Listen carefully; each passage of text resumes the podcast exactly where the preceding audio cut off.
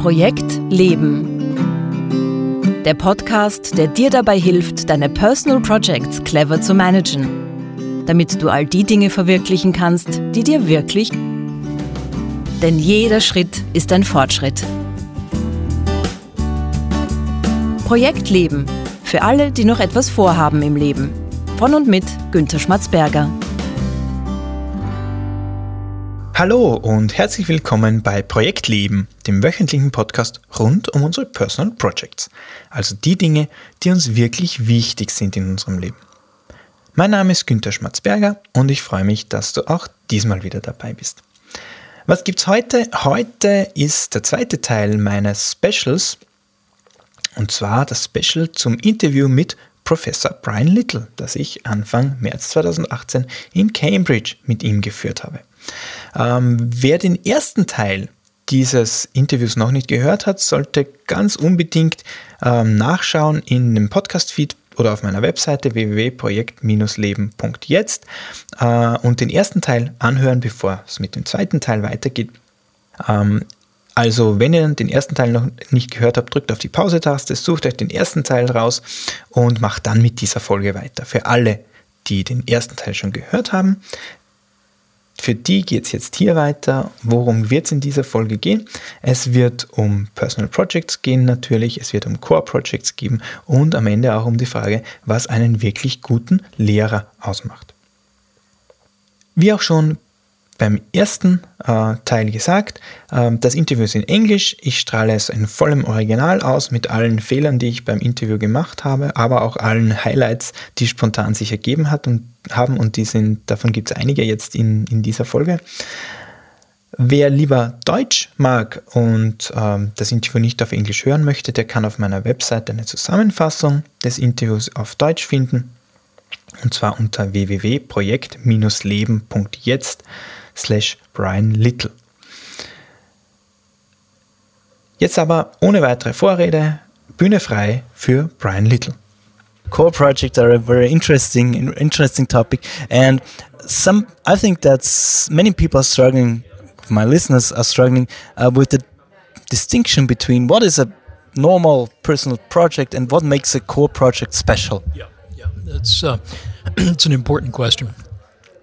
A core project has several features. One is that it is typically adjacent to a core value that you have in your life. And so we ask individuals to list their projects, and then in one of the modules, um, which is in the more technical aspect of project assessment, we ask individuals to do two kinds of ladders. One asks, um, uh, off to the right hand side of their list of projects. How are you going to engage in this project? And then once they give that answer, how are you going to do that? How are you going to do that? Until you get down to what we call a schedulable act let's say, of roughly 15 minutes or so.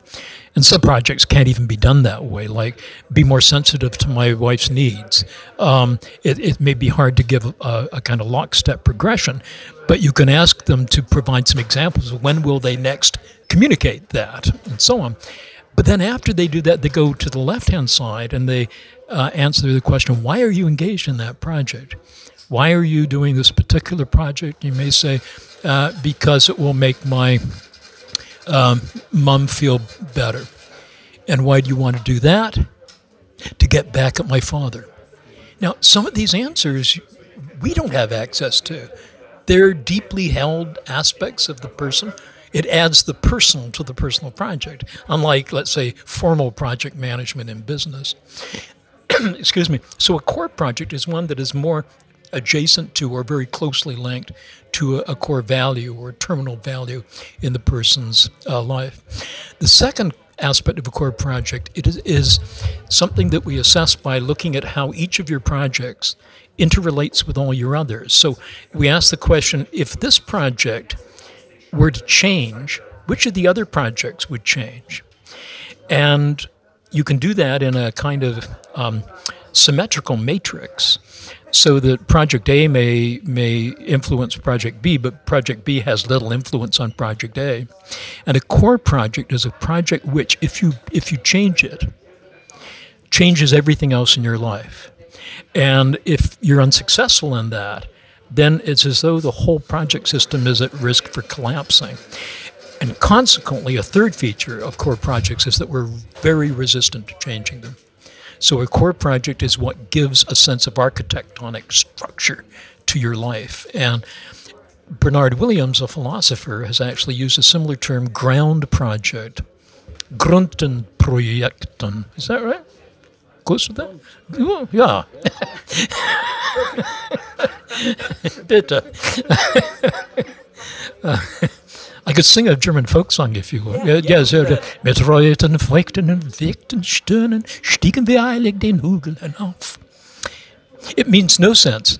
It's from a German text that I read in second year of undergraduate life, and I have no idea. I think it means with red face and moist brow up the mountain I go. Yeah, there you go. That's all the German you're getting in this interview. this has never been done before. No, never. it's a project of mine is to actually get a recording of German Lieder. there we go. Now back to my serious question. Uh, ground project. Oh yes, ground project. Oh, this is terrible because this is such a serious definition. A ground project is one which, if you do not have one, makes you question whether one should go on at all. That's a very profound capturing of how a ground or a core project is that which makes you get up in the morning and the, and the profound effect that not having a core project, um, which you may not be able to label yourself. This is where a clinician comes into it. Um, without a ground project, um, you can be bereft of a sense of meaning in your life, and you may question what's worth doing and what what's um, what's worth living for. From your experience, what are people struggling most with when it comes to personal projects, to core projects? Um, is it that they don't know about their core values at all? I mean, I think from my own experience, it's very difficult to articulate uh, values to actually find those terminal values uh, to actually find the reasons behind behind all what i'm doing. Is that one of the most uh, pressing challenges? This, this is a serious issue. Um, i think that in uh, in pre-modern times and by that I'm, I'm sort of meaning from the 1800s onward as, as modern we used to have more circumscribed lives that were very rule based. We knew our place, and you knew what the meaning of your life was because you had that structure provided you by religious institutions or tribal custom or um, other um, structures and strictures that meant you didn't have to decide what you wanted because you knew what you wanted. Um, and with certainly with with with with, even back to the Renaissance, but into the the 19th 20th centuries, the rise of um, of freedom and liberty to pursue your own um, path of life was dizzyingly free, but it also led to a lot of anxiety about what am I to do and what what, what should give me um, what ought I to pursue? I often talk about, and I think this goes to the, excuse me, the whole question of authenticity in our lives. I, I talk about three different types of authenticity. Um, in terms of the social ecological model, which you may discuss in some of your podcasts, um, the biogenic model is, um, the biogenic influence, is where you do what feels good to you. Um, uh, it just feels me to engage in this project. That's a biogenic authenticity. A sociogenic authenticity is where you do what ought to be done, um, what is expected of you at this stage of your life or in this culture or this family. But there's a third, the idiogenic authenticity, which is I am acting this way because it is consonant with my core projects in my life. And that draws from both the biogenic and the sociogenic, and it but it, it is shaped by your own aspirations, your own singular way of looking at the world and the context that you personally have to deal with. And so um, I think that it is getting all those balanced. And um, I, I, think we even need strategic imbalance at times uh, where you have to engage in projects that may throw others into disarray in order to advance your core projects. So we get into trade offs. And I think probably one of the most frequent problems that people experience is that conflict between projects, uh, conflict between your own projects, and conflict between your projects and those of your organization or your loved ones or your kids. And uh, sorting out those projects um, in terms of um, uh, remediating the conflicts between them, uh, between those projects, while maintaining a sense of authenticity in your life is a real challenge. Right. So you mentioned something interesting. I think that um, there's there's a conflict between projects and and let's take work as an example. Um, my personal project may not be in alignment with the projects at work. Um, how do we deal with those situ these situations? How do we do this right now? And is there anything we could do as employees, or maybe as the company, who could we could take we could actually enhance the alignment between the organization's project and personal project. Yeah, yeah, it's really it's a really great, excuse me, really great question. Um, we studied work projects in organizations. Uh, my wife and I, Susan Phillips, did um, an extensive analysis of work projects and non-work projects in senior managers and their staff in the private sector, the public sector, and nonprofit sector. And um, we found something interesting. Um, this isn't quite alignment, um, but it's something that needs to be taken into account before you can align personal and, and work projects effectively. And it was gender difference. And we found, or at first we thought it was a gender difference. And we found that the one um, aspect of personal project context that really mattered to men was that they were not impeded by others. And so it was basically a get out of my way framework that they wanted to operate within, and then they're happy. For women, that dimension didn't predict anything. Yet, job satisfaction, not at all. What mattered for women in this group was a sense of connection with others. The, are the projects that I need to work on in this company such that I connect with other people? Now, we were fully aware that, you know, these are gender stereotypes. We're wondering maybe this can be explained by another locum. So we, we actually uh, looked at the tenure of the people within these companies, and it was very interesting that the women just happen, in this case, to have been there a shorter period of time. So that when you're just going into uh, a new place, you want to be on the lookout uh, for people to form bonds with. Uh, you're more sensitive to how am I connected with others um, than if you've been there for a long period of time. So it may well be that this is not just a gender effect, uh, but it may well be a newcomer effect in, in organizations there's two more questions I have actually. One I want to start with is do you have any hints, tips for people working with the personal project? Is there anything uh, you'd say, okay, um, this is something I want to tell my listeners um, about the personal project? So, the message from the Godfather. yeah, thanks for this opportunity. Um, here is what I really see in the future. And I've got students that are starting to work on this now, but I'd really want to encourage others like yourself um, to get involved. We one of the problems of doing personal projects is that it's pretty complex compared to a simple questionnaire.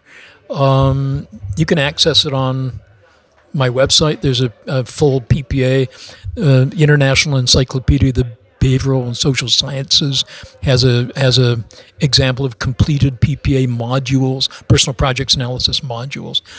but what I really want to get done is to um, render these multimedia so that you get visual representations of your projects on the screen. So this little blip here is uh, your project of lose weight. This project is represented by a somewhat larger circle, which is keep relationships with my wife manageable, and and then to activate them in a time sense, saying, let's project into the future.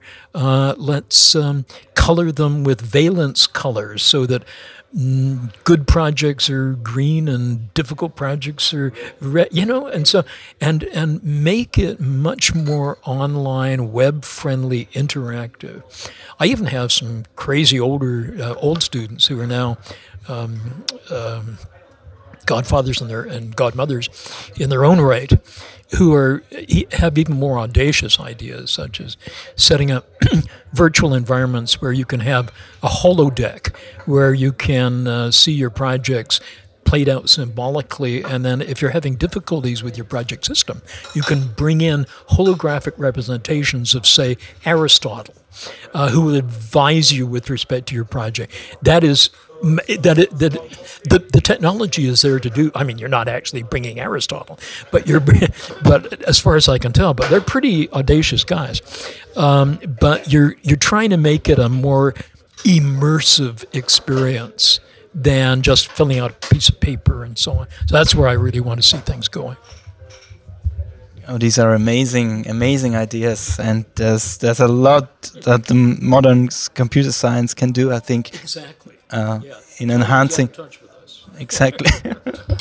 okay, there's one final question which is very personal to me, and because we, the two of us, share two similarities. We're both introverts, yep. and we're both teachers. Yes. And I want to ask you, what makes a great teacher compared to a good teacher, and more especially, what makes a great introverted teacher? I think that teaching for me is, is a passion. It's, it's, it's, a, it's a core project. And core projects often enjoin you to create pressure on you to act out of character, depending on the way you want to um, carry out that, that teaching project. And for me, with students at 8 o'clock in the morning, you can't, I can't wait to tell them about something exciting that excites me.